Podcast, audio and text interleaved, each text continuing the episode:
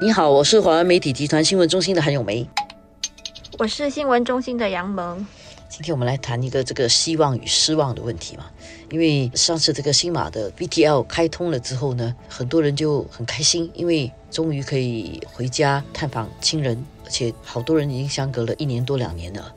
但是呢，昨天又宣布了一个消息，就是说这个 VTL 的进程啊要稍微放慢一点，主要是因为奥密克戎的情况不明朗，所以暂时呢就把这个 VTL 这个车票啊，二十三号开始，就是从今天开始就停止出售，一直到一月二十号，差不多一个月。而且重点是一月三十号、三十一号就是呃除夕了，嗯，到时候等着回家的人相当多。你知道，从现在到一月二十号不能买票，那你只好希望二十一号它会不会开。放，但是即使开放的话，看来根据昨天的宣布啊，是说即使开放的话呢，它也是会减半。本来就已经很难买票的车票会更难买了，因为我们有个同事不是排队排了两天半，在开着电脑两天半才买到票。那如果到时减半的话，这个情况应该会更严重。我都开玩笑讲说，我们去挖比特币算了，挖矿算了。所以这个情况会让一些人感到失望了。但是如果说这个奥密克戎的情况没有好转的话，还是安全比较好。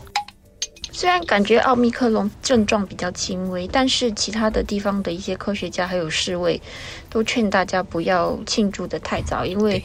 它可能比较轻微，但是它如果染病的人数的这个规模是德尔塔的可能几倍以上的话。在轻微的人当中哦，如果染上重症的人，或者是接种已经有好一段时间还没有来得及打追加剂的人，他可能染上重病的那个人数还是有的。尤其是在防疫的问题上，不只是有没有感染，更重要的是感染之后的医疗设施够不够。所以，如果说一千个人感染，然后有百分之十的人。会重症，那就一百个人重症。但是如果是一万个人感染，即使是感染重症的只占百分之二，它的数目还是比一千个人感染来的大很多。如果奥密克戎是一个更容易得病的变种的话，那可能会造成更多人需要医疗设施。然后在这个情况底下呢，可能会让重症的人更多了。然后另外一点就是，虽然说奥密克戎可能比较轻微，但是得病之后再染病的几率又很高，所以那种量的一直不停的翻倍的那个可能性也是很高的，所以还是用比较谨慎的方式来面对它会比较安全一点。那天我看到这个丹麦的一个首席的传染病学家。他们做了一些模型去预测这个奥密克戎，他就有说，他觉得接下来的一个月才是整个疫情最严峻的一个月，因为奥密克戎。然后他有说，哦，这个奥密克戎的传染力，或者是可能他们做的模型吧，一种预测，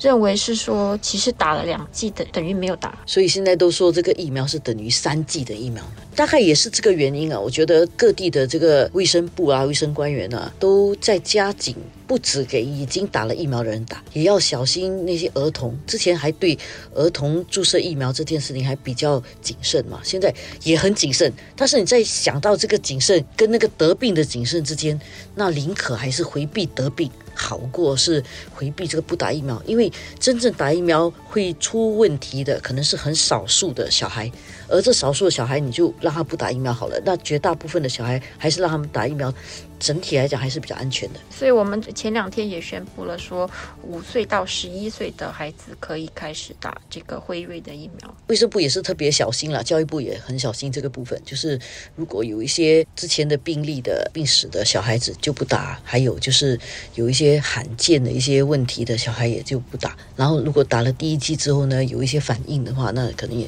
就不打了。再加上那个小孩打的剂量也比大人的少很多，所以这些都是比较谨慎的一步一步推进的方法嘛。因为毕竟小孩也蛮多的，尤其是这个年底假期一直到农历新年这段时间，你说叫小孩子不出门，我几乎不大可能。而且新学年开学的时候，小孩子一定会一起玩的。万一不打而造成更多小孩得病，那个医疗的设施可能会更难应付。因为大人得病你可以自己照顾自己，居家康复你可以自己关在房间里面，小孩得病就是。全家人要关在家里，所以那个影响会比较大。而且我知道的一些人，他们的孩子愿意打，是因为他们以为打了就可以出国了。下来当然是学校开学了，可能出国不是一个考量。但是接着嘛，政府应该会推出更多的这个疫苗差异化措施，所以很多地方如果不打疫苗也不能够去，所以比较安全的做法呢，还是适合的小孩、适合的人群都应该去打疫苗。